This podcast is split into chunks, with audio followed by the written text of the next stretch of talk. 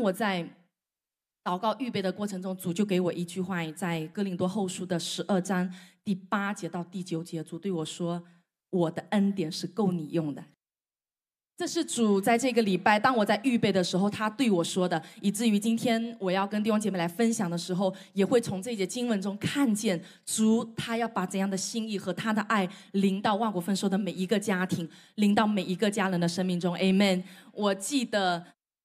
应该上一次跟大家分享主日的信息是一年多以前，那个时候我怀孕三个多月啊，大家不用担心，现在没有。有童工问我说：“你这次分享是不是你又怀孕了？你上来分享没有？” 感谢主，知道吗主跟我说：“我的恩典够你用。”我回想在过去这一年多。从上一趟我回头去听自己的分享到今天，哇！我真的发现，在这一年多的时间里面，我能够数算更多的是自己的软弱，但是在更多的软弱中是看见主更多的恩典，Amen。在抚养孩子的过程中看见主的恩典，在牧养教会的过程中看见主的恩典，在我各种各样很深很低谷的。软弱中看见主的恩典，所以在圣经哥林多后书第十二章第八到第十节，我们一起来读这个经文预备，请为这事我三次求过主，叫这次离开我。他对我说：“我的恩典够你用的，因为我的能力是在人的软弱上显得完全。”所以我更喜欢夸自己的软弱，好叫基督的能力复庇我。我为基督的缘故，就以软弱、凌辱、极难、逼迫、困苦为可喜乐的，因我什么时候软弱，什么时候就刚强了。Amen。你会看到，在这一段的圣经里面的第八节，为这事，你知道是为什么事情？就是保罗在他的身上有一根刺，他几次求过主，三次求过主。当我在看到这节经文的时候，主对我们万国分说每一个家人，主在对你有个提醒，说把你任何的需要来到我的面前，跟我来说，Amen。就像刚才牧师在啊以色列分享的这个视频里面告诉我们一样，你不要听摩西的。你不要寻求一位先知，你把你所有一切的需要、你的挑战、你的压力、你生命中的低谷和软弱，甚至是你那些可能很不想要的，在你生命中的一些的挑战，可以到主的面前来，可以来到主的面前，你来对主说。不要只是说一次就够了，有时候我们就是这样，对吗？有时候说一次，好像主没有听，我们就忙自己的事情去了，以至于再回头的时候，我们抱怨说：“主啊，你为什么没有听我的祷告？”实际上，保罗在给我们呈现的是，你为着你的需要，为着跟主祷告寻求的一件事情，你可以多次的来到主的面前跟主来说。有时候主的延迟不是他不出手。不是他没有恩典，是主有更大的恩典在你的生命中。Amen。当保罗来到主的面前，跟主来祷告说：“让这次离开我，甚至是三次来求主。”我不是说你好像从今天开始，所有的事情不要跟家人说，不要跟你的领袖说，不要跟你的牧羊的小组长或者是区长说，不是这样的。最重要的是把你的事情来到主的面前，找到那个真正解决你问题的那个源头的主面前，对他来说，Amen。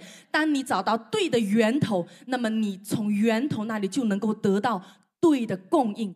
当你带着这些的压力，带着这些的挑战来到耶稣的面前，你不再需要听到这些定罪的话，你只会听到他对你说：“孩子。”我的恩典是够你用的，在你孩子跟孩子的亲子关系里面，夫妻的关系里面，你可能现在正在需要一个机会，工作的机会，可能需要有一条出路。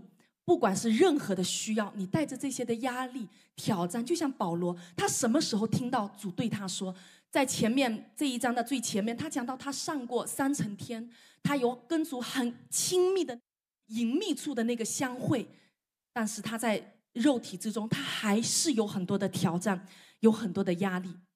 保罗他是在什么时候听到主对他说：“我的恩典够你用”，就是在他最有挑战的时候。因此，今天我们要确信的是，你可以在你任何情绪低谷、任何一些你啊，感觉很糟糕的时候，你来到主的面前，你同样会听到主对你说：“我的恩典是够你用的，因我什么时候软弱，什么时候就刚强了。”Amen。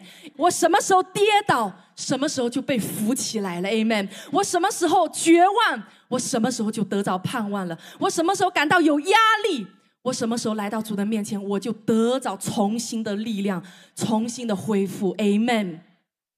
跟大家分享，我看过很有趣的一件事情。你知道，在从去年开始到今年，牧师他尤其是在夏天的时候，他常常会带着两个孩子，老大跟老二。去到游泳馆去训练他们去游泳，因为他们学会了游泳，但是要训练，然后带他们去训练。然后有一天我也跟着去了。你知道，在游泳馆里，我看见一个场景，我看到这个场景，我就想起什么叫做什么时候软弱，什么时候就刚强了。在游泳馆里面，他们两个人比赛的时候，当牧师站在中间一边走，他们一边游的时候，两个小脚、小手跟小脚在那里蹬蹬蹬的时候，你知道吗？老大他毕竟大一点点，所以他的力气相对来说是会充足一点，他能够一口气游过去，蹬的比较有力气，然后游的能够比较远。哇！每一次我就看见牧师在做一件事情，他就看见那个老二，你知道吗？当他看见他游的比较慢的时候，他说加油加油，对着老大说加油。结果他的两只手放在老二的身上，就唰的一下把他推一把，一下子就超过了那个老大。他们还很有仪式感，他们会站到岸上，然后来领取那个第一名。然后每一次决定输赢的，根本不是来自于老大是不是有力气，或者他是不是经验比较丰富一点。那个决定啊，或者是那个结局，都是由幕后的手在操控的。当我看到这个场景的时候，其实主给我一个很大的一个提醒：什么时候当老二游泳游得慢的时候，什么时候？他就是在前面了。什么时候哪一局他输了，那么下一局就是他赢的时候。主就是这样对我们的。什么时候你落在后面了？什么时候你觉得你伤心了？什么时候你觉得你绝望了？什么时候你感觉到沮丧了？那时刻就是主的手推你一把，让你可以经历到他的祝福，经历到他的恩典，经历到他的爱。Amen。这就是我们的主，你不要以为那些走在你前面的都是他自己能赢的，好像你怎么总是落在别人的后面？不要着急，神对你的祝福，对每一个人的带领都是有阶段的。可能这个阶段他更多的聆听，他更多的靠近主，可能他可以快的领受到主的恩典。这个阶段主也会带着你，可能看起来你是在比较后面的，但是你要相信主对每一个人的爱都是不减少的。有时候我们给孩子哦，我们可能诱导他，我们给他一点点、一点点的增加、增加。但是你知道吗？主给我们我们的起点、我们的立脚点、我们的立足点，我们就是在丰盛的恩典之中。Amen。你不是从缺乏到丰盛的，你是从丰盛到更丰盛。当我们来到主的面前，你领受最初的，你就已经是在他丰满的恩典里面。圣经后面说，我们都。领受了这个都，你知道，在圣经里面是复数，它也是一个最高级、最美好的、最丰盛的、更大的，一定是比那个丰盛的恩典要更大的丰盛的恩典。Amen。这就是主在我们生命中要为我们预备的。所以我们看到，我们都领受了，有没有中间加上一句话？只要你这样做，你就能够领受那更丰盛的。没有。神给我们的恩典，不加上任何的要求，不加上我们自己人任何的行为，或者能够去交换，或者能够靠我们自己去换取，一切都是主为我们做的。你的每一天，你的每一个季节，每一个阶段，你只会是恩善加恩。是更丰盛的恩典代替那丰盛的恩典，是更更丰盛的恩典代替那更丰盛的恩典。你的每一天要对主有更好的期待，Amen。有时候我们会用自己的软弱对领袖说：“今天只要我不想服侍，我就对领袖说啊，今天我软弱了，你知道吗？”你的领袖通常会跟你说：“哦，没关系，没关系，这一周你不要服侍。”哎，发现这一招很好用，有没有？大家都笑了。我看到笑的人，你们可能都用过这一招。你发现好像只要我一说软弱，那么领袖就可以暂停我服侍。哦，一个礼拜不够啊，好好好，一个月，一个月够不够？一个月不够，三个月，你知道吗？有时候其实借着服侍，其实是主在给我们的保护。借着服侍，他是要把更大的祝福临到我们的生命中，Amen。因此，我要鼓励正在服侍的弟兄姐妹，你不用用这样的方式去跟你的领袖说“我软弱了”，你好像用这样的方式，你才能够得到体恤或者才得到关注。你一切所得着的，都是在耶稣基督里面，Amen。今天我是来鼓励我们万国人说，每一个家人，每一个弟兄姐妹，我们勇敢的参与到服饰里面，你只会更有恩典，Amen。在这个服饰中，是主为我们预备更大的恩典，让我们来领受。就像牧师过去有分享说，主用了彼得的船，好像看起来我们的资源、我们的平台被主用了，但实际上是主找了一个机会，找了一个借口，他要来祝福我们。Amen。恩典的门槛是很低的，只要你来听，你来领受，你就能够领受。Amen。生命中我们会有一个成长的一个过程。首先呢，我们在神的面前，我们是刚强的。这个刚强我打上了双引号，是因为其实我们不是真正的刚强，而是我们很刚硬，有没有？我们有时候搞反了。我们来到人的面前，我们一直说软弱软弱，但我们到神的面前，我们就是不不把思维转向，或者我们就是不把那个头转过去仰望耶稣。我们到主的面前。开始是很刚硬的，以至于我们带出来到人的面前，我们也是很刚硬的。我让你不是对号入座，我是让你看见，你可能觉得自己是在第一排，还是第二排，还是第三排，可能是在第四排都没有关系，是给你看见你还有成长的空间，你还有经历主恩典的空间。Amen。这是一个成长的过程，所以。第二个说，在神的面前还是可能强硬，但是我们来到人的面前，我们可能会倾诉，我们可能会觉得自己是软弱的，那以至于你如果持续的聆听，听对的信息，听正确的福音，那么你到神的面前，你就会承认你是软弱的，承认我是软弱的，以至于我们来到人的面前，我们照样也还是软弱的。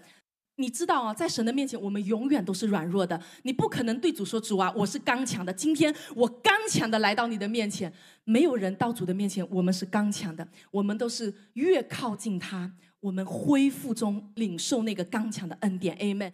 领受那个祝福，以至于我们到人的面前。我们会刚强站立，我们会刚强的服侍，我们会刚强的去扶持别人，我们会充满力量，充满盼望，以至于对人说出的话都是带着盼望，对人说出的话都是带着恩典的。Amen。是因为你到神的面前，你被主接纳了，这是我们生命中一个成长的过程。这间教会里面，每一天我们能够听到正确的、听到对的信息，就像屏幕师说过一句话说。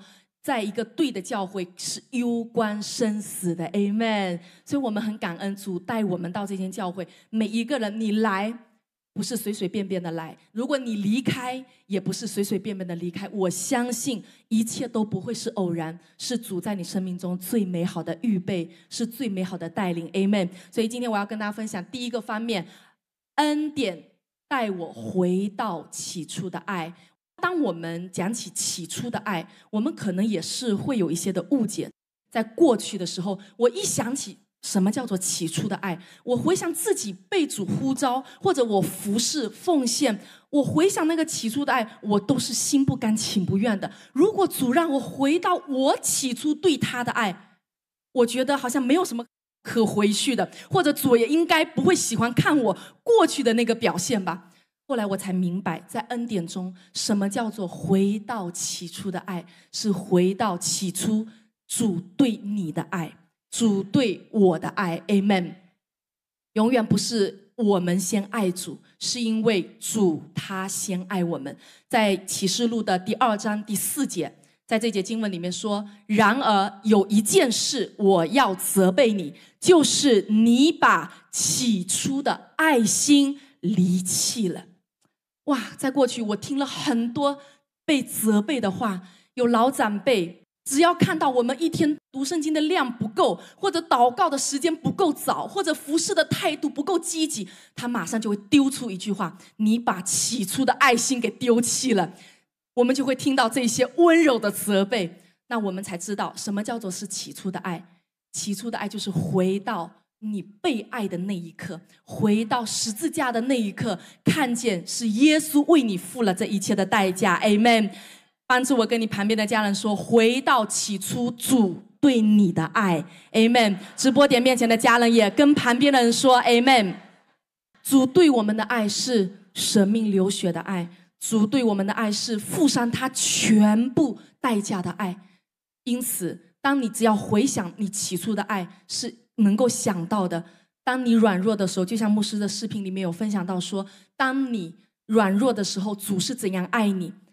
当你低谷的时候，主怎样爱你？或者是当你在刚强的时候，当你生意好的时候，当你觉得感觉不错的时候，无论是这样的状态，或者是更低谷的状态，主对你的爱都是不改变的。Amen 吗？你只要每一天持续的、不断的聆听，不断的聆听，不断的持续的听那正确的、对的福音，你就能够每天。把自己拉回来，心思意念拉回来，把做工的思维拉回来，把想交换的思维拉回来，回到起初的爱，是主对我的爱。过去当我刚强的时候，我们觉得好像有一点点的确信，主你是爱我的。当我在软弱的时候，可能有时候就不确定了，主你是不是真的爱我？你是不是真的？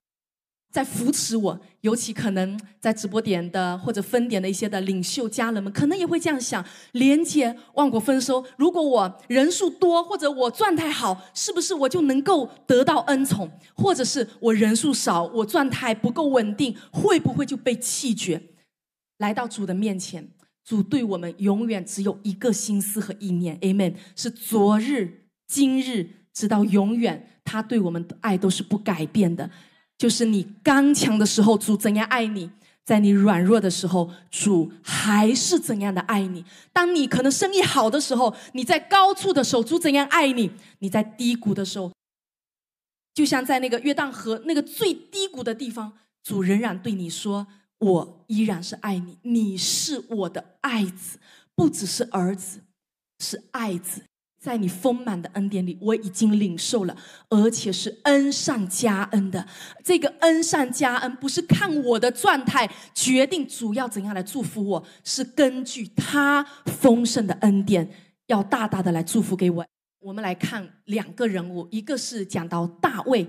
一个是讲到扫罗，你知道吗？过去可能牧师也是有分享过这个经文，在大卫和跟随他的这么多的勇士里面，我们看到这些人最开始跟随大卫是怎样的，到后面他们变成怎样，以至于我们来参照在扫罗的生命中，最开始那些人跟着扫罗的时候是怎样的，到后面他们的结局，这个中间。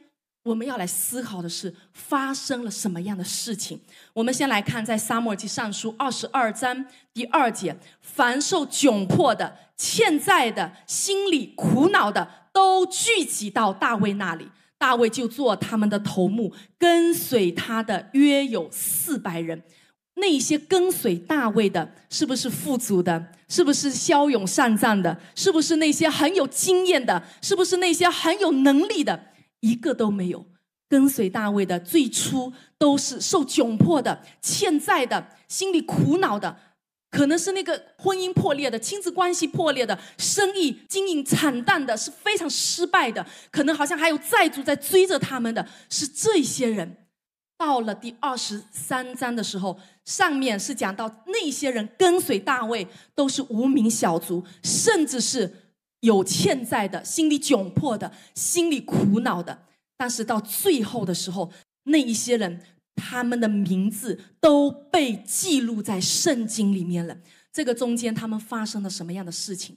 你知道吗？大卫，我们都了解他的名字是什么意思？他是被爱的，Amen，是被爱的一个，知道自己是被爱的，他里面是有那个属天的勇敢。当大卫被父亲遗忘在旷野，在牧养的时候，他一个人在那个地方，你没有办法想象的。我们知道大卫可能是十多岁的时候，可能十五六岁，可甚至更小，就已经被父亲派去在那里放养，在那里牧养，没有人去关心他，没有人照顾他，可能在外面是很长的时间，父亲都忘记了。但是你知道，大卫在那里，他与主在亲近，他知道他是被爱的，他知道他的被爱不是因为父亲爱我，记得我，我就勇敢。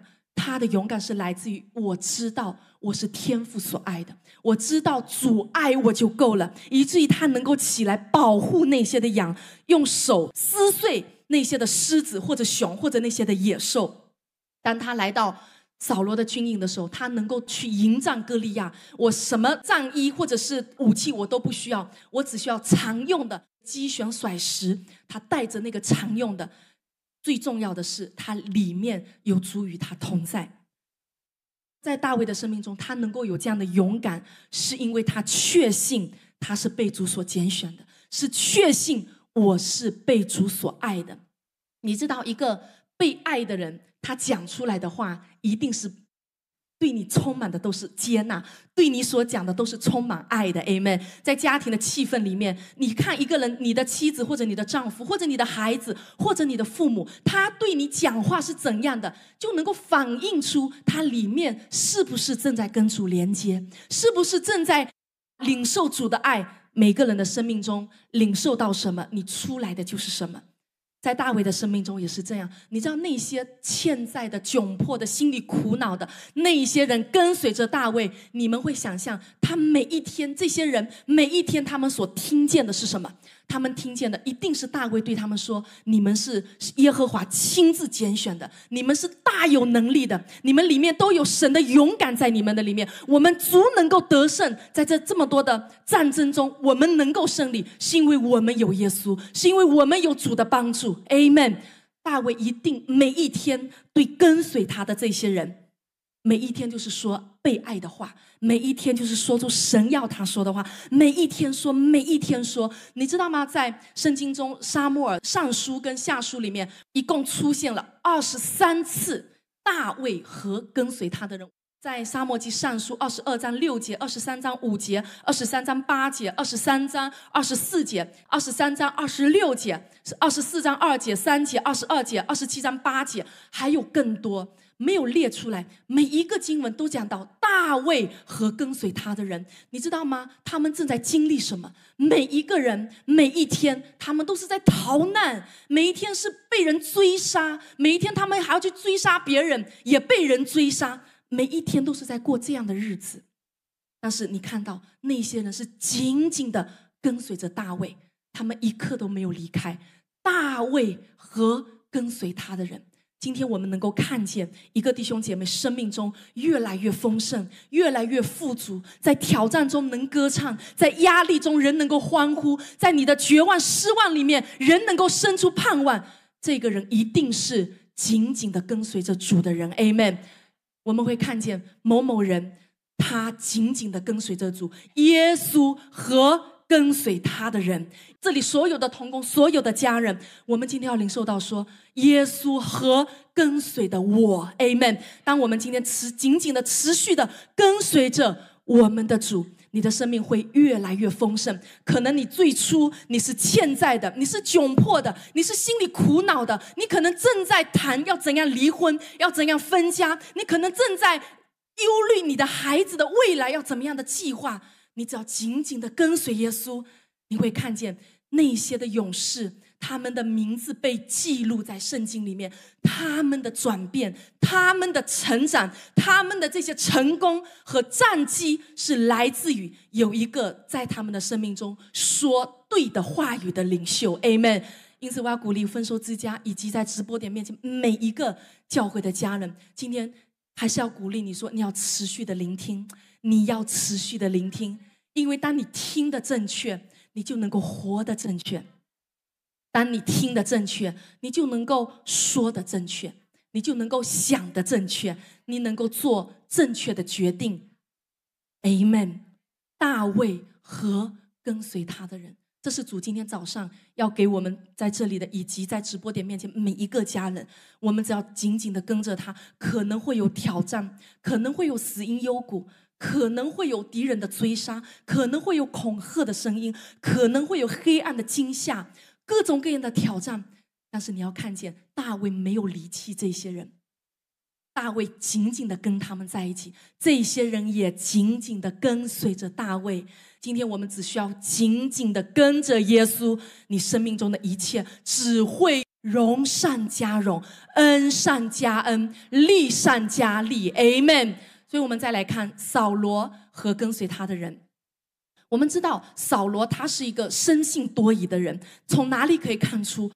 你知道他怀疑他的儿子，他怀疑他的周边的这些的将军也好，士兵，每一个人都是在扫罗的怀疑声中，在那里恐惧战惊的跟敌人在打仗的。扫罗被暗立、被高立做以色列国王的时候，他就挑选出了，他是自己拣选出来的。这个跟大卫是很不同的，大卫是那些人主动来跟随他的。跟随扫罗的这些人是扫罗亲自所挑选的。如果让你去想，你要去挑的话，你会挑那个欠债的吗？你会去挑那个婚姻破裂的吗？你会去挑那个人际关系一塌糊涂的吗？你一定不会的。扫罗他是个头比以色列人都是高一个头的，高出一个头的那个身材，他一定也是去挑跟自己类似的那些人，一定是骁勇善战的。都是有好名声的，一定都是非常有能力的，也是爱自己的国家的。但是你知道，在扫罗的生命中，最开始有那么多的人，有三千个人，当然不止三千个人，只是在跟下面非利士人的征战中，扫罗需要这些人来跟随他，以至于他选出这么多的人。但是你会看到，到了第十五节，跟随他的人只有多少人？只有六百个人，从三千个人。到六百个人是因为什么？你知道，在这一章的圣经里面的中间，扫罗做了一件事情，就是沙漠还没有来的时候，他就在那里先代替沙漠的那个位分在那里献祭，这是神所不喜悦的。你知道吗？在这一整章的中间，其实发生了很多的事情。扫罗的生性多疑，扫罗的不敬畏神，扫罗的自以为是，扫罗的骄傲，以至于从三千个人。跟随他的人只剩下六百个人。扫罗和跟随他的人在圣经里面出现过三次，大卫和跟随他的人里面出现了二十几次，在三次出现扫罗和跟随他的人里面在做什么样的事情？十四章里面是跟非利士人要征战，但是后面他们都是在追杀大卫。这些人本来都是骁勇善战的，本来都是大有能力的、爱国爱民的这些的好的将军、好的士兵，但是在一个错误的领袖里面，他们的生命一个一个的退去，甚至是一个一个的没落。撒母耳记的上书最后一章哦，三十一章，扫罗和他三个儿子以及所有拿兵器和跟随扫罗的人那些的结局。你看到他们都一同死亡了，这中间的差别是来自于哪里？你会看到，当大卫击杀了歌利亚之后，妇女们在那里唱歌跳舞，说：“大卫杀死万万，扫罗杀死千千。”那么，扫罗是一个很生性嫉妒的人，生性多疑的人，他不能够善于运用那些恩赐、才干比他好的那些人，以至于这些人都慢慢的退去，慢慢的离开了。大卫和跟随他的人，那些人最初都是无名小卒，但是他们紧紧的跟随，每一天听正确的话语，他们的名字都被记录在圣经里面。有三十个勇士，他们都成为了。极大被神祝福，他们的家庭一定都是蒙福的，Amen。他们原先是欠债的，我一定相信，当他们的名字记录在圣经的那一刻，他们所有的债都还完了，而且他们是非常的丰盛的过他们的余生的，Amen。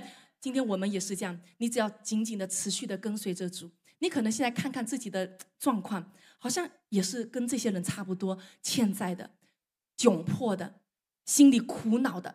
你只要持续的听，你会看见主怎样翻转他的祝福在你的生命中。只要跟着主，你少数的就会变成多数；你缺乏的，你就会变成富足；你在疾病中，你就会变成主的健康，在你的生命中完美的健康。Amen。这是主要来祝福我们的属灵的权柄在你的手中，你要行使这个权柄。Amen。你有这个权柄的，就像在家里，那么老大跟老二他们的。个性都不同。有一次，我就听到老大跟老二，哇！我发现他口才好到什么样的程度？我做了一个决定，老大不同意，老二是同意的。结果老大为了说服那个老二，你知道吗？他晚上说了说不通，第二天接着说，终于在他的这种软磨硬泡下，老二终于同意了。好了好了，都听你的好了。其实他心里是不甘愿的。后来他一想，我为什么要听你的呀？我不想要这样做。后来他就叫了一声“妈妈”，你知道吗？这一声“妈妈”，我出现的时候，我问什么事情啊？哦，没事没事，都听小易的，都听小易的。在我们的生命中，你有可以行使这样的权利的，Amen。你可以行使这样的权柄，经常发生这样的状况。老二经常要听命于老大。老二有时候同意，有时候不同意的时候，只要叫一声爸爸或者妈妈，当我们出来的时候，一切的问题都搞定了。可能老大已经软磨硬泡了一个晚上，但是只要妈妈这一声叫出来，什么过去你费了很大的口舌搞定的那个事情，全部都被推翻了。很感恩，这就是我们生命中你可以行使的权柄。Amen。你只要呼喊一句耶稣。你知道你生命中会发生奇妙的事情，你只要呼喊爸爸，天上的爸爸，他会为你出手的，Amen。一切你不想要的，你当你醒悟过来，你要醒悟过来，就像我们家老二，他醒悟过来，他为什么要这样听老大的？我不想要这样，他醒悟过来，他叫出一声妈妈，一切的事情就搞定了。今天在我们的生命中也是这样，你要醒悟过来，你要知道你是被爱的。欺压不属于我们，偷窃不属于我们，一切魔鬼的攻击恐吓都不属于我们。Amen。你只要呼喊一句“爸爸”，爸爸会为你出手的。他甚至什么都不用做，他不用啊穿戴整洁才出来为你迎战，他只要站在那里，你知道吗？仇敌就闻风丧胆。Amen。他从一条路来，他从七条路逃跑，因为是逃得太恐慌了，因为他看见。我们认识到、意识到，我是被爱的。主带我们回到起初的爱，你是被爱的，Amen。对自己说，我是被爱的。我们今天要分享的第二个部分，就是当我看见主的心，我就经历主的手，Amen。我们一起来说这句话，预备起。当我看见主的心，我就经历主的手。在诗篇的第一百零三篇第七节，我们看这一节经文，一起来说：他使摩西知道他的法则，叫以色列人晓得他的作为。你知道吗？摩西和以色列人他们是对神的认识是不同的。摩西他知道神的心，他知道神的法则，他知道他爱的心，以至于当神要灭掉这么多的百姓，两百多万的人的时候。摩西能够站出来说：“我宁愿我自己的命被你拿走，也请你保存这些人的性命。”摩西他为什么可以这样对神来说话？是因为他知道神的心，他知道他的心是充满着爱的，Amen。他知道主的心是充满着怜悯的，是充满着接纳的，是充满着无尽的饶恕的，Amen。但是以色列人他们只能够知道，只能够晓得神的作为。作为是什么？作为就是当。摩西在埃及行了十个神迹以后，这是作为，作为过了，他们就开始抱怨了。当以色列人在过红海的时候，过去了，过的过程是看见神的手了，看见神的作为了。过去之后，一看到没有东西吃，没有水喝，他们又开始抱怨了。当他们在任何的地方，只要有一点点的困难，他们就开始抱怨了。神的手还是在做，只是他们没有看见神的心。今天神也是提醒我们，他不仅只是要让我们看见他的手，他更是要让我们看见他的心。因为一旦你知道他的法则，你就会经历到他的作为。Amen。你只要知道他爱你的心，他就要祝福在你的家庭，他的手就要施行他的救恩，施行他的医治在你的生命中，amen。所以，我们来看在创世纪的第十五章第一节到第七节，在这几节的经文里面，你会看到神他一直要向我们显明的，一直要让我们看见的，就是让我们看见主的心，不要只是看见他的手，他的手会做的，你要先看见他的心。在第一节。这是以后耶和华，我们看到后面的括号里面是压位，压位是什么意思？就是蛮有怜悯的主，爱的主，跟我立盟约的主，就是指着耶稣的心，神的心，他爱我们的心。所以神在圣经中里面，他自称自己，就像在出埃及记，他对摩西显现的时候说：“我是耶和华。”那个我是他称自己是压位。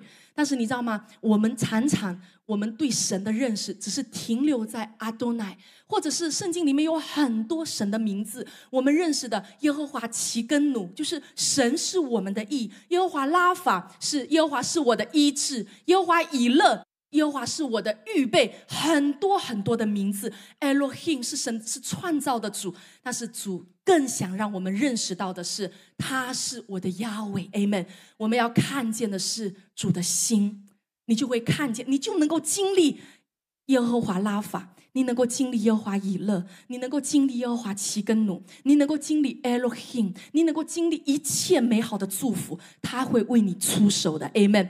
神向亚伯拉罕显明出我是亚伟，但是你会看见亚伯拉罕对主说主耶和华，用的是阿多奈，我好像不好意思跟你太亲密。我们有时候就是这样子，主已经向我们显明了他的心，但是我们有时候因为没有看见他的那个作为，我们在那里抱怨：为什么事情没有发生？为什么没有按照我的期待来达成？有时候我们就是这样的到主的面前，但是你会看到主继续的向亚伯拉罕显明。第三节，亚伯拉罕又说：“你没有给我儿子，那生在我家中的就是我的后嗣。”耶和华腰位，他又是称自己是腰位，又有话对他说：“这人必不成为你的后嗣，你本身所生的才成为你的后嗣。”有时候我们也是这样，就像第三节，我们有时候啊，期待可能是在这里，但是因为没有看见主的手在做工，我们就把期待降低、降低、降低。但实际上，主对你说。你不要降低对我的期待，我没有出手，不代表我不祝福你，只是我会在最适合的那个时间出手。Amen。你不要降低对主的那个期待，不要降低那个标准。Amen。我跟他分享啊，很有意思的，你知道吗？当我生完老三的时候，我的体重达到了人生的最高值，八十二公斤。所有的人，甚至我的家人，甚至我家里的两个孩子，包括牧师也是一样。哎呀，你够了，这样可以了。孩子说：“妈妈，我感觉你瘦不下来了，我觉得你就是这么胖了。”每一个人跟我讲的都是这些的话。我对主说：“主啊，我不要，我要恢复到以前生孩子、生孩子之前、之前、之前的那个样子。”所有人都觉得我不可能，不可能。但是不要对主降低你的期待。主今天恢复我到了生孩子之前的那个身材，我从八十二公斤恢复到了五十八公斤。主也可以在你的生命中，按着你的期待，毫不降低任何的标准，祝福在你的生命中。Amen。所有人可能哇，你吃药，你吃什么？我想跟你说，我真的是靠着主的恩典的。没有人相信我，没有人相信这是恩典。真的是恩典，每一件事情都是神的恩典。你不要降低对主的那个期待。所有人说啊，你只要出去跟别人说你生了三个孩子，别人说哇你好瘦啊，别人可能会觉得你八十公斤还很瘦，因为你生了三个。我跟主说主啊，我不要。我的两个孩子每天在家，妈妈你这么胖，他说是不是又又怀孕啦？孩子们在家里都是这样说我的，我就跟主祷告，又再次提醒我了。主啊，我相信你，你会使我得恢复的，Amen。今天我要鼓励每一个家人，神在你生命中，你也可以有这样的期待，不要降低你对主的期待，主更不会降低他对你的祝福，Amen。所以我们很感恩，大大的来领受，Amen。神要向我们显明的是，他是腰位。在第五节，我们继续的往下看，在第五节说，于是领他到外边说：“你向天观看，数算众星，能数得过来吗？”又对他说：“你的后裔将要如此。”亚伯兰信亚伟，他这个时候他知道了，他意识到了，我现在我要信。你耶和华不再是阿多乃，不再是伊埃洛辛，不再只是那个为我行神迹启示的那个主。我现在我要认识你是爱我的主，你是妖伟，你是跟我立盟约的主，你是爱我的永不改变的那位主。Amen。后面妖伟就以此为他的意。第七节同样也是妖伟，又对他说：“我是妖伟。”有时候我们只想要看见手，你快做，你快做，我们很容易看不见主的心。就像在继续的下面的经文《创世纪》第四十二章，我们会看到约瑟。我们有时候只是关注约瑟给卞雅明多少的衣服、银子、粮食，驮了多少的东西回去。我们有时候看不见的是，在四十二章，约瑟转身退去，哭了一场。下面说进入自己的屋里哭了一场，他就放声大哭。这个是讲到约瑟的心，他之所以能出手，把那么多的礼物给卞雅明，给他的兄弟们，甚至为他们要来埃及住在歌山地的那个路途中，都预备了那个礼物和他们所需要的一切，是因为约瑟的心是爱他们的。在创世纪的四十三章第三十四节，约瑟把。他面前的食物分出来送给他们，但卞雅明所得的比他们多五倍。刚才牧师在视频里面有分享，我们今天是哪一个支派的？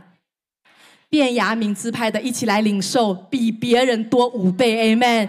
他们就饮酒和约瑟一同宴乐。在四十五章下一个经文，以色列的儿子们就如此行。我们看到二十二节。又给他们个人一套衣服，唯独给卞雅明三百银子五套衣服。所有卞雅明支派的人一起来领受，Amen。送给他父亲公驴十匹，驮着埃及的美食；母驴十匹，驮着粮食和鱼饼和菜，为他父亲路上用。于是约瑟打发他弟兄们回去，又对他们说：“你们不要在路上相争。”你要相信约瑟给的一定是超级的丰盛，不然如果每个人只有一点点的话，不需要真的，我给你都可以。就是因为太多了，以至于约瑟不得不嘱咐他们说：回去的路上不要相争。Amen。每一个人都有充足的恩典为我们预备的。Amen。我就回想，在我自己的生命的成长中，我也是有过这样的一个经历。在过去呢，我也常常。主啊，我只想看见你的手，因为我忽略了主爱我的心。如果我没有看见主的手在做的，我就感觉好像主不没有爱我，主不爱我。好像我觉得，除非我看见我想要看见的，我才能够好像觉得主啊，你是爱我的。多少人跟我是一样的？我相信每个人我们都有这样的经历。就像在过去，真的是在领受恩典福音之前跟领受的时候，以至于到现在，我看见主怎样。慢慢的是带我来看见他的心，越看见他的心，越靠近他的话语，越来领受他，我就越看见他的手在做。在过去的时候，我们那样在灵恩中，只看见我们过得很苦，只看见教会想要复兴，越来越没有复兴。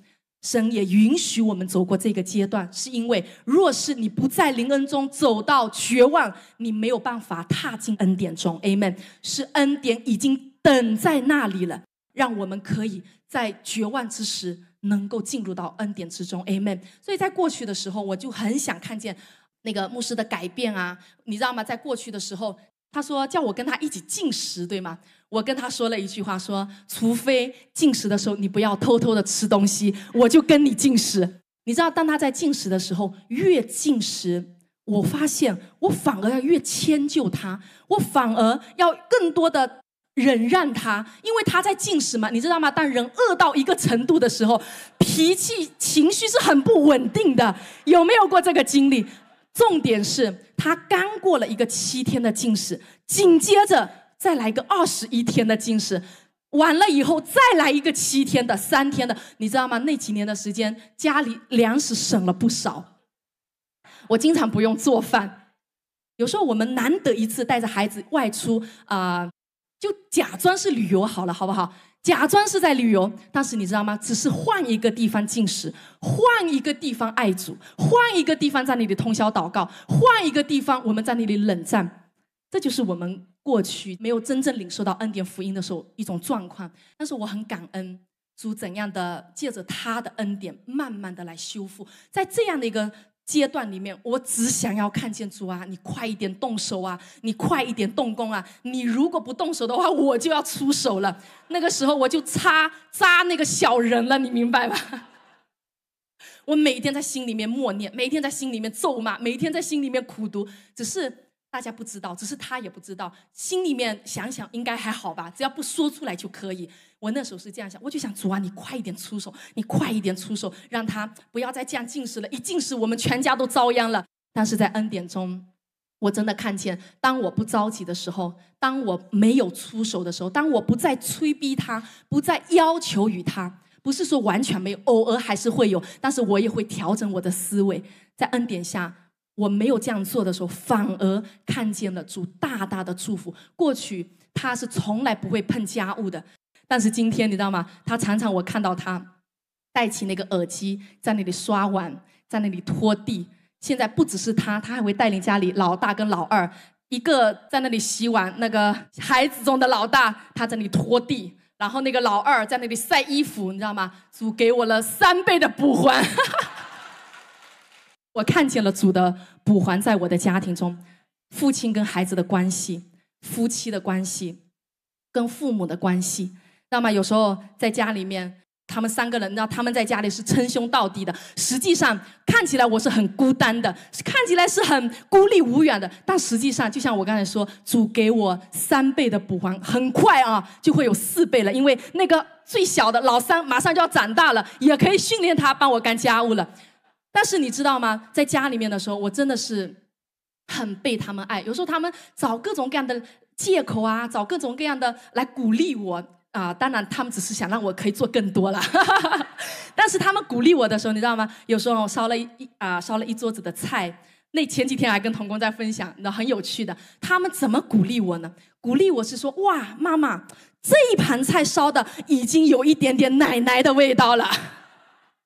这是他们鼓励我的方式，因为我的婆婆就是孩子们的奶奶，烧菜真的是世界上最好吃、最美味的，你知道吗？孩子们鼓励我的时候，啊，他们只想表达那个好吃，你知道吗？他说：“妈妈，这道菜有一点像奶奶的味道了，你再努力，到奶奶那个年纪，应该能够烧出跟她一样好吃的菜。”这是孩子们对我的鼓励，虽然看起来。啊，不一定是真的是在鼓励啊，只是他们孩子找不到更好的词，我领受，我接受。哇，我看到在家里面孩子们，包括牧师对我的爱，孩子们对我的爱，我真的是不只是三倍四倍的补还，我看到是主他自己在修复，有时候。那个以前啊，过去的时候，常常就是催着牧师啊，你快去陪陪孩子玩，你去陪孩子玩，你去为孩子做什么，你去做那个。现在你知道吗？如果牧师带他们出去玩，以前是我催着他们出去，牧师都不要出去；现在是我叫他们不要出去了，他们偏偏要出去。我现在是催着他们回家，是这样的一个场景。有时候看他们在那个广场上，一个。饮料瓶，知道吗？他们喝完的饮料瓶能够在那里玩一个多小时，我就在想，怎么这么幼稚呀？就一个空饮料瓶在那里这样踢、那样丢、那样甩，哇，在那里比赛。但是我在那一刻的时候，我看见主对我说：“孩子，你看，过去是你催他要这样做陪孩子，但是今天你看，一切都已经改变了。”一切都已经发生了转变，一切我都已经补还了，一切我都已经祝福了，Amen。这是主今天在我家庭中所做的，Amen。主也要这样大大的祝福在你的家庭中，你不用担心没有改变的事情，为什么还没有改变？只要继续的领受，主会让你看见的，因为主爱你。就像牧师说，你就是你家庭中那个祝福的窗口。当你还在的时候，恩典就会。透过你进到你的家庭中，咒诅不会进去，一切的负面的不会进去，只会有更多的祝福在你的里面，Amen。透过你要祝福到你的家庭，Amen。再次拍手，把荣耀归给主。我们都是大大的来领受主祝福的人，Amen。所以我们真的很感恩今天神在我们生命中所做的。你今天只需要主带你看，看见他的心，你就能够看见他的手，他出手的时候比你更快。如果你靠自己讲二十年了都不能改变的事情，你继续讲能有用吗？没有用的。你来看着耶稣，主会替你做，主会让你改变。过去那么多的时间，我想要改变牧师，我想改变这个家庭的属灵气氛，或者改变这个家庭的生活状态，做不到的。当我看着耶稣，当我不定罪这一些，主就让我看见，一切都是他做的。跟我无关，跟我无份的，这一切好的都是主做的，amen。坏的、搞砸掉的，可能跟我有关，但是修复的、变好的，跟我都是没有关系的，都是耶稣所做的，amen 吗？我的孩子们，真的是。跟常常跟我说，两个人商量好，他们跑过来，妈妈，他说以后啊，我们有三兄弟，以后呢，你如果我要出去讲道了，我把你送到呃那个老二，送到小易家，小小易如果出去讲道了，我把你送到小严家，我就跟他说，哦，不用不用，我不想替你带孩子，我是在心里这样说的，开玩笑，我就看到孩子们。每一个人，他们就是已经想象着、计划着，在未来的时候，他们因为在这个家里家里面，真的是看到了父亲回来了，看到了爸爸在了。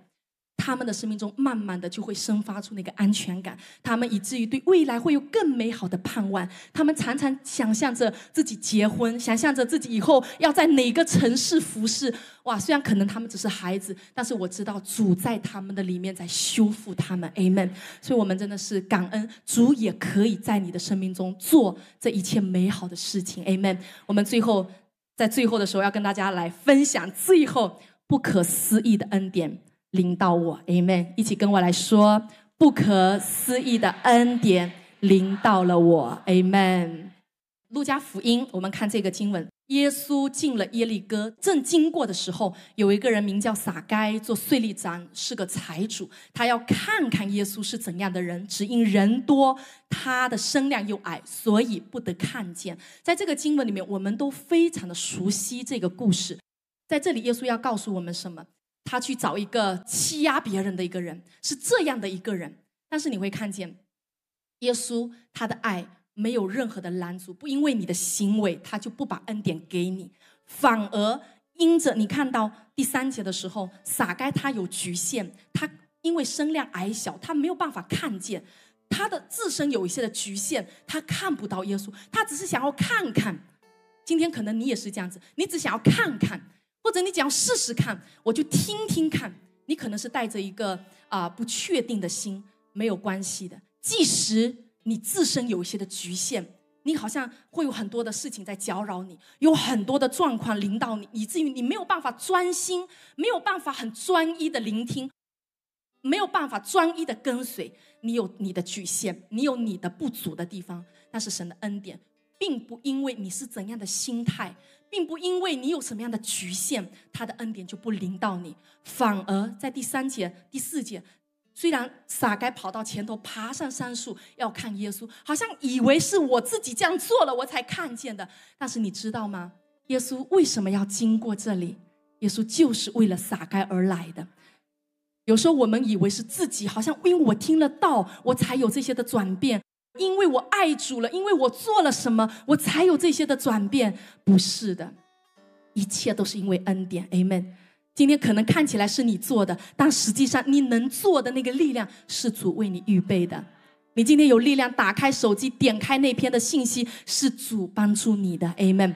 有时候我们就像牧师之前在短训班的时候分享过一篇信息，他说你常常可能是被自己感动了。有时候你举手敬拜，你流泪，你是被自己感动了。你在想，我怎么有一个人这么爱主啊？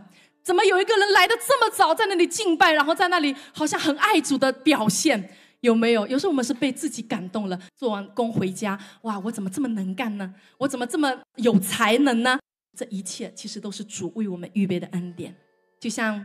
主来找这个撒该，看起来撒该只是想来看看，他还有局限，看不到。他爬上去了。耶稣经过下面的时候，他直接对撒该说：“撒该，你快下来，其实是主要来找他的，以为是撒该好像去看见了主，哦，凑巧主找到了他。实际上这一切都是计划好的、预备好的，就像那个救恩一样，是在创立世界之前就已经有了这个救恩的计划的。Amen。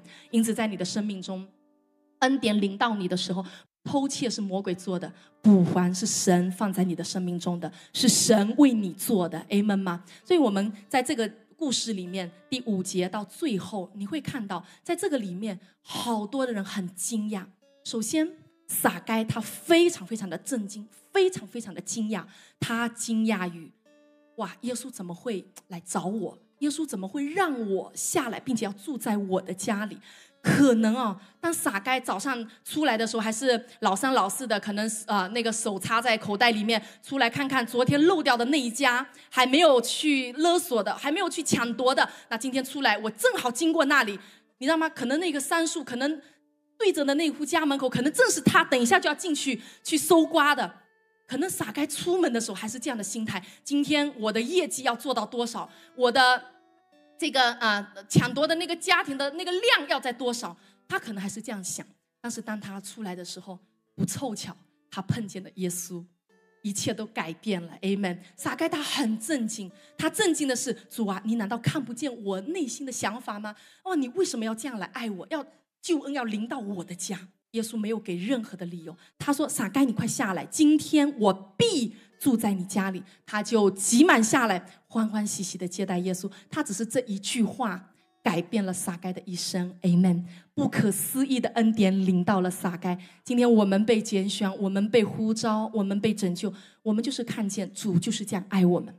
不因为我做了什么，不是因为好像我哪里有特别好的地方。神对以色列百姓说：“我拣选你，是因为我专爱你，不是因为你。”人数比别的民族人多，也不是因为你比较有才华，是因为我专爱你。Amen。那些的会众，那些的法利赛人，那些的文士，他们感到非常的震惊。这样的人，罪人，耶稣，难道你眼睛瞎了吗？你看不见吗？你竟然到这样的人家里面去？救恩就是这样让人惊奇的。你认为那个最有可能？配的恩典的，他反而没有领受到。你认为那个最不配的、最糟糕的、最不可思议的，反而恩典临到了他。我们就是这样的人，Amen。恩典就是临到了那个你可能正在绝望，你可能正在伤心。在上一周的时候，跟。有些敬拜团的呃家人一起在团契的时候，你知道吗？有一个童工他分享说，有一个弟兄他分享说，他说每一次他说我都想要自杀了，每一次我都过不下去了。万国丰收开一个特会，我来了，主又把我给救回来了，就是这样子。你可能对自己都很糟糕，你在这样的一个状况里面，你都想象不到主他用怎样的方式来拯救你，主用什么样的方式恩典临到你的生命中。那些的人很惊奇，我们也会惊奇，你也会惊奇哇！你也领受恩典福音了，你也领受了，你也领受了。我们有时候也会对人这样的惊奇，但是我们不是带着论断的，不是带着批评的，我们是带着感恩的。Amen。以至于你知道吗？最后我们最惊讶的是那一些被欺压者，他们惊讶是在于哪里？他们惊讶，圣经说第八节开始。撒该站着对主说：“主啊，我把所有的一半给穷人。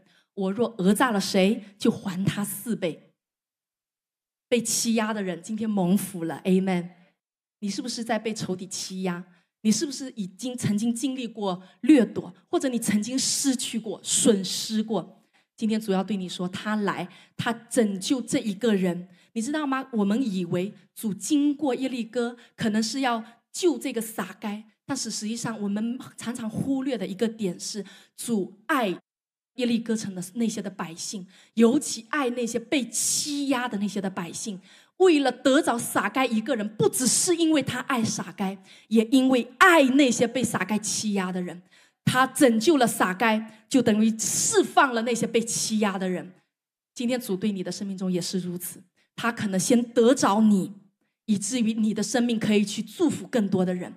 在前几天跟一对牧师的夫妇在一起吃饭、一起团契的时候，他分享，我非常的被感动。他分享说，他从原来的教会出来，可能是甚至是被离弃、被赶着出来的，因为他领受了恩典福音。他反而很感恩的说：“我感恩，是因为如果我不被这样踢出来的话，在里面的那些的弟兄姐妹会继续的受苦的。主爱他们的缘故。”先拯救了我，先释放了我，真的是因为他们以前是非常的律法的，对童工可能真的是有很多的要求，以至于主爱这些的弟兄姐妹，把他们释放出来，他们更多的领受，当然他们一定是更蒙福的。我想撒开也是如此，对我们来说也是如此，主也不允许。在我们的生命中有任何魔鬼的一些的欺压，主来他要来释放那些受欺压的人，主来他是要来释放那些被欺骗的、被蒙蔽的、被偷窃的，就是你，就是我。只要你曾经被偷窃过，曾经你被蒙蔽过某一个点，你可能怀疑过，只要你做过这一些，那么你今天就符合条件、符合标准，你可以来领受主的恩典，你可以来领受他的爱了。Amen。这就是主在我们生命中做的。主今天先把恩典福音让你来领受，开启了你。今天坐在现场这么多的家人，在直播点面前的那么多的城市，我们一起在领受恩典福音，是为了什么？不是因为我们特别好，不是因为好像我们转的特别快，是因为主知道，如果你不先被拯救，在你身边的那些家人，他们没有办法经历。如果你不先被释放，你身边的家人没有办法经历释放。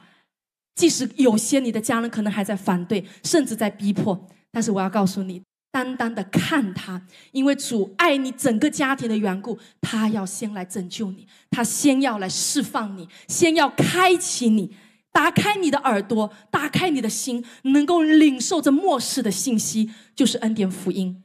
以色列人、犹太人，他们比我们更懂什么是律法。你没有办法把律法的福音带进去的，因为他们比我们更懂。你除非把耶稣带进去。他们有圣经，他们有上帝，他们没有耶稣。今天你不是要把律法带进去，你是要把耶稣的恩典、耶稣的祝福带进去。Amen。把主的祝福带进你的家庭，带进你的。职场带进你的人际关系里面，把你的祝福带进去，Amen。所以耶稣说：“今天救恩到了这一家，因为拯救了撒该，以至于撒该的整个家都被拯救了，Amen。今天主拯救了你，以至于你的家都被拯救了，Amen。主今天保护了你，你的家都被保护了，Amen。哇，太美好了！感谢耶稣，因为真的是一切都是因为主的爱。”他的爱临到了我们的生命中，Amen。我老大他现在正在读一年级，然后有一天我回到家的时候，打开他的那个作业本，然后在他的作业本好几个地方，就是老师用红色的笔在那里批注的。他说啊，今天拼音这个呃书写有进步，然后你记得鼓励他。那打开另外一本，嗯，今天那个口算有一点点进步。我在想，这也叫进步啊？这是我做妈妈的态度。我觉得我的孩子应该进步更大，才好去鼓励他。但是老师他的这些话给我一个很大的一个提醒，他提醒我说：抓住一点点的成长的地方去鼓励他。这就是主对我们所说的，主对我们所做所做的。他就是只要我们一点点的转向他，哇，他就大大的来祝福我们。只要我们的思维一点点的调整，他就大大的来祝福我们。主就抓住这些的机会，他要来鼓励我们，要来祝福我们。我就想起，在这么呃两两年多三年的时间里面，我就看见马可牧师他是怎样帮助我们家庭以及帮助牧师的。我真的是看到他们生命中什么叫做从主来的爱和接纳。以至于我们的家庭，我和牧师的生命是在这样生命被生命影响的过程中，我们慢慢的成长了，我们慢慢的经历到主的爱，慢慢的经历到主的供应，经历到什么叫做主啊，你是这样爱我的，以至于我们今天懂得一点点的开始懂得怎么去对待孩子。在我老大他一年级的学校里面，有一次学校组织了一个。呃，就是到孔夫子庙，杭州比较有名的一个孔夫子庙里面去朝拜，去啊，应该是表示一下心意，然后帮助我接下来学习成绩很好，大概是这个意思。后来班级一年级四个班级都去了。然后那天在班级的群里面，我就看到他们穿上那个汉服，然后化妆，然后很很有仪式感哦。然后就在那里，每个同学就在那里鞠躬，在做这个动作。然后我以为我们的老大也这样做了。然后那天我也没有在意，我在想，在我里面的比在外面的一切都更大。结果晚上回来的时候，我就在他写作业的，我无意中我就问起他，我说：“你有没有去拜？有没有去做这个动作？”他说：“我没有啊。”我为什么要拜？我就很惊讶，我以为我听错了。后来牧师本来是在房间里面，他在呃做自己的事情，他就冲出来：“什么？你拜了？”很惊讶，他只是确认自己到底有没有听错了。他可能是听见了，他说：“我没有拜，我为什么要拜？”他说：“我只拜耶稣。”他跟我说：“感谢主。”他跟我说。老师有叫他拜，然后同学都问他，他说：“你为什么一个人站在边上不跟我们一起？”他就直接跟同学们说：“我是拜耶稣的，我是信耶稣的，我不拜这些的东西。”哇，你知道吗？当我们听到这个的时候，我跟牧师真的是老泪纵横啊，激动到把他抱起来，我们两个人轮流着亲啊，激动到真的是马上承诺他：“你只要说得出来，你想要什么？”牧师就说：“我都答应你。”他说：“爸爸，我想吃肯德基。”哈哈哈是真的，我跟牧师太激动了，我们一直的流泪，泪流满面。我们很感动，很激动。我们激动不是说好像孩子呃有多么大的成就啊，或者以后因为这个事情就能怎么样。我们激动是他认识到了主的爱，我们激动是在于他懂得分辨。我就想到，当我看到这一幕的时候，我就看到主对我们的爱也是这样的。你有没有发现，当你做了一点点的事情的时候，主就说：“哇，你很棒。”主就是这样对我们的。我们对孩子是如此，天赋对我们更是如此。孩子也并不是做了一件什么了不起的事情，但是对我跟牧师、父母来说，我们激动的不得了。我们的主，我们的天赋，他也是这样看你的，他也是这样子爱着你的。当你做了一点点。或者是你哪怕什么都没有做，你思维上愿意转向，他都要大大的祝福你，抱着你亲你，拥抱你，亲吻你，要承诺你说你要什么，我要祝福你。主就是这样来祝福我们的 Amen 吗？主会。抓住一切的机会，他来供应我们，来祝福我们。我们就是这样单单的来领受他的恩典。所以我也相信，今天在我们中间，可能有很多你是第一次来的新朋友，你是第一次来教会的家人，你可能过去听过耶稣，可能啊你不一定很明白。今天我也想对你说，主的祝福要这样大大的祝福你。不是等你明白了才有祝福，而是你当你听到耶稣，你说主啊，我试试看，我来看一下，可能我还有局限，像撒该一样，但是主也要来祝福你，Amen。我想问，在我们中间多少位今天是第一次来我们教会的，把你的手举一下好吗？哇，感谢主，很多的家人。感谢主，啊我也要鼓励哈，在我们坐在位置上的每一个家人呢，我想每一次当牧师要来发出呼召的这一刻，都是非常有荣耀的，也是非常有神的同在在这里的。我们一起来保护这个现场，保护这些弟兄姐妹，让他们可以来领受主的恩典和主的爱，Amen。包括在直播面前的也是一样。我要说，如果你今天是第一次来，你想要说主啊，我也要领受这样的祝福，我要鼓励你，可不可以？来到前面，站在我的第一排前面，面向我，面朝向我。我们要为你们来祝福，Amen。后面的家人，我们继续的坐在位置上，把你的手举起来，祝福他们，也来为自己的家庭来祝福，Amen。所以在前面的家人们，也把你们的手举起来，我要为你们来祝福，Amen。祝福完以后呢，我要请你们转身。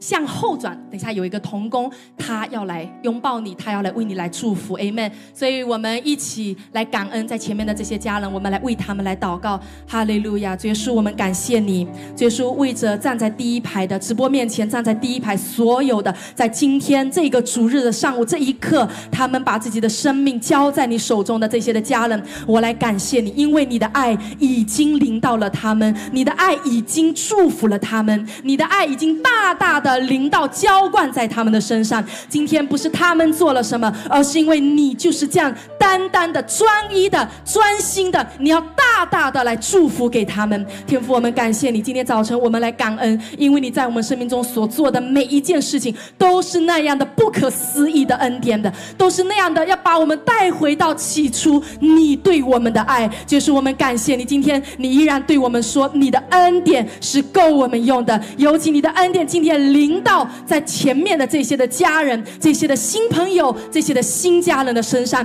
你也对他们说，我的恩典是够你用的，我的恩典是够你的家用的，我的恩典是够你的职场所需要的一切的资源、人脉用的。耶稣，我感谢你，你就是这样大大的来祝福了我们。耶稣，我们感谢你，今天他们把生命交在你的手中，那么从这一刻开始，你的保护在他们的身上，你的祝福追随着他们。们感谢耶稣，奉耶稣的名，Amen。